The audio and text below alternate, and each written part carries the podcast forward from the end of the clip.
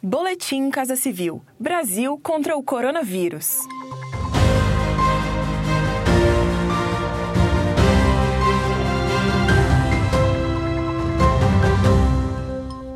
O governo federal completa 600 dias neste domingo, 23 de agosto, com foco nos esforços voltados ao enfrentamento da pandemia de coronavírus.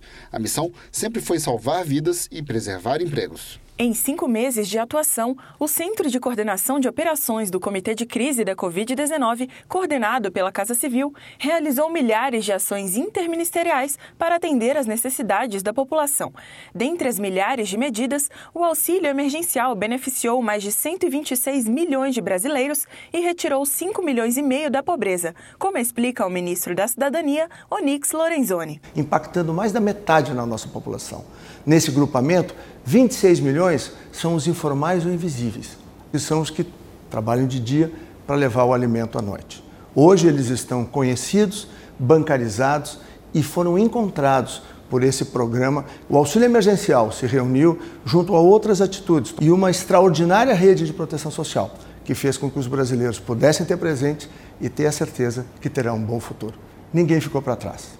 Também não faltaram recursos do governo federal para a saúde. Foram liberados mais de 180 bilhões de reais para o Sistema Único de Saúde, o SUS. Destes, 42 bilhões foram exclusivamente para o combate da Covid-19, como indica o ministro interino da Saúde, Eduardo Pazuello. Reforçamos a infraestrutura dos estados e municípios, com a habilitação de mais de 11 mil leitos de UTI, com a distribuição de mais de 10 mil ventiladores pulmonares e de mais de 240 milhões de equipamentos de proteção individual, os EPIs. Distribuímos em todo o país mais de 13 milhões de testes e contratamos profissionais de saúde para reforçar a assistência nos municípios. O Brasil está na vanguarda da corrida para a aquisição e produção da vacina contra o coronavírus, o que fará com que o país possa retornar à normalidade. Durante a pandemia, os canais de denúncia de violação de direitos foram ampliados e medidas protetivas adotadas. As populações vulneráveis tiveram assistência. Índios, ciganos, quilombolas, ribeirinhos, pessoas em situação de rua, homens e mulheres do campo.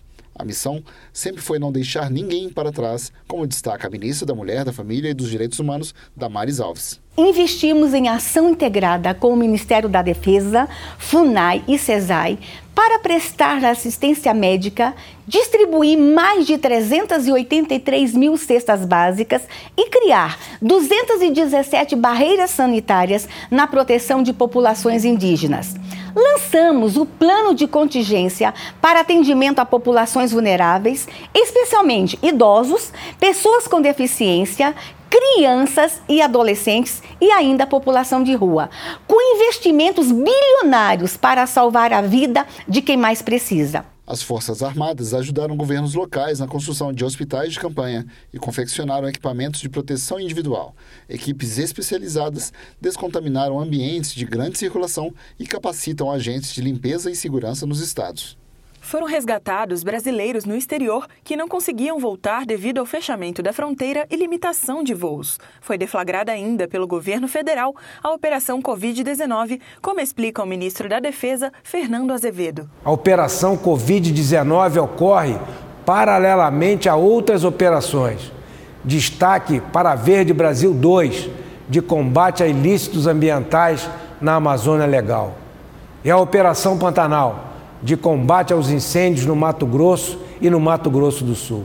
As unidades militares que integram o programa Força nos Forte fazem a distribuição de kits de alimentação às famílias de criança e jovens atendidos pelo programa.